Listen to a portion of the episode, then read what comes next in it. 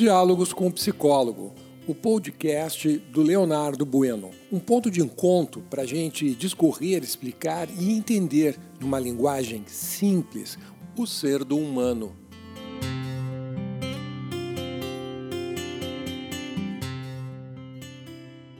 Bom dia, eu sou o teu psicólogo Leonardo Bueno.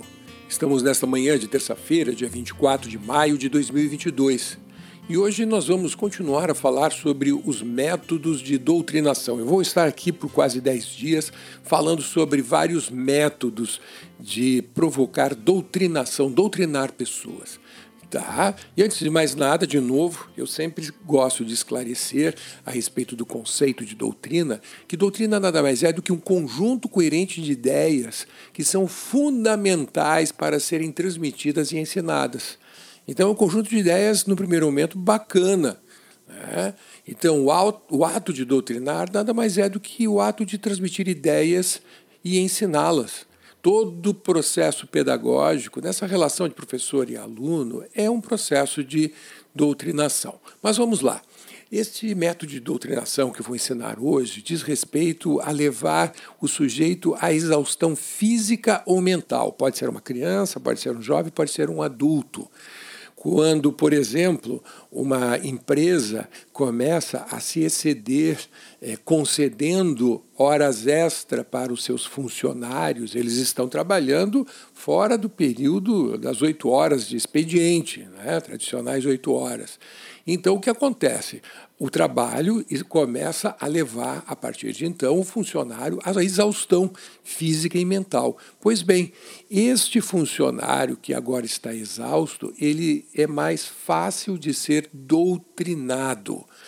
Pais costumam fazer as mesmas coisas. Papais e mamães se utilizam muitas vezes de jogos mentais e por vezes de torturas, olha só, físicas para impor o que pensam como, por exemplo, chacoalhar a criança, segurar forte com excessiva força né, pelos braços, apertar o queixo, berrar, falar alto, né, para poder impor aquilo que pensam, dizendo que eles, pais, estão certos e a criança está errada.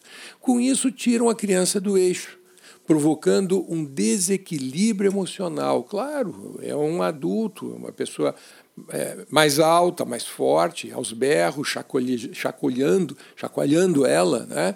Então a criança vai ficar com medo. Nesse momento, o que, que os pais fazem? Eles bombardeiam a criança com informações sobre pecado, inferno, marginalização, vícios, abandono, nas empresas, demissão, ser colocado à margem do resto do grupo, não ser aceito pelo grupo, podendo inclusive culminar na fantasia de morte dos pais ou delas próprias, claro, por parte das crianças. No caso dos adultos, uma demissão que vai culminar na venda dos bens que possuem para poder se manter e manter a família né? a fome, né? a pobreza extrema, ter que se humilhar para pedir dinheiro emprestado aos outros. A exaustão mental provoca sentimento de culpa é, na criança, porque elas começam a imaginar os seus pais em, morrendo em virtude das atitudes delas. E nós sabemos que uma pessoa que sente culpa, aquela que se sente culpa, ela é muito mais tranquilo, muito mais fácil de doutriná-la. Né? Então, uh, muitas empresas, inclusive, fazem isso com seu funcionário. Se você não estivesse trabalhando aqui, está trabalhando, estaria trabalhando onde? Recebendo que tipo de salário? Um salário muito mais inferior. Veja, você é um péssimo funcionário e eu tolero que você trabalhe aqui recebendo um salário que não deve.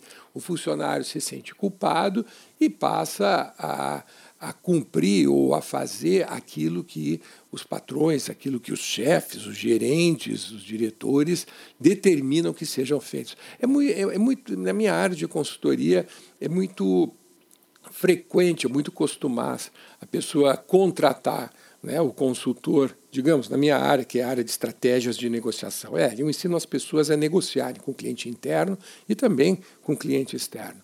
E daqui a pouco alguém me chama, pô, Leonardo, tu é consultor? É, pô, tu poderia me dar uma ajuda aqui na área financeira?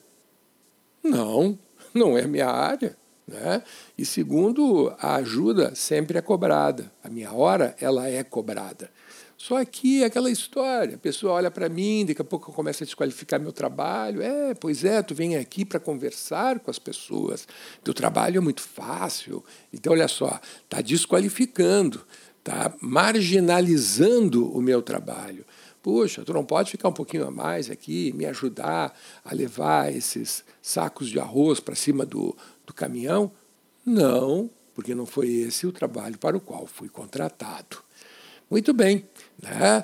É, muito cuidado em se permitir levar à exaustão física ou mental. Você que é casado, homens casados, costumam ir no relacionamento afetivo à exaustão física e mental. Isso é um tipo de relacionamento tóxico que a sua mulher está te obrigando a ter que passar.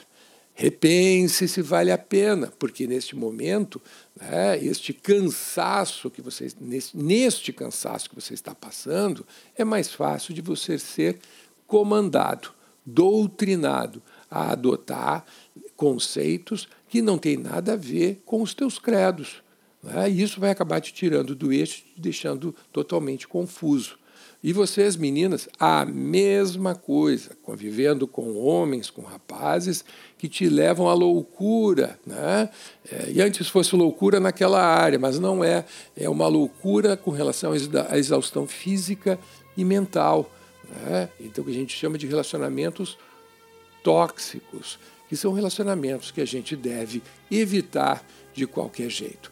Coitadinha da criança, que não tem como evitar, porque porque é o único pai, a única mãe que tem e muitas vezes não sabe nem como procurar ajuda, procurar socorro. Usualmente, esses problemas de toxicidade familiar acabam aparecendo sempre na casa dos vizinhos, de uma madrinha, de primos ou até mesmo no colégio, aonde as pessoas começam, os adultos, a perceber que a criança está com um desvio de comportamento, um comportamento diferenciado. Muito bem, fica aqui a dica do teu psicólogo. Uma boa terça-feira para você, que teu dia seja repleto de alegrias e amores e que você possa desenvolver ainda mais o ser do humano. Até amanhã.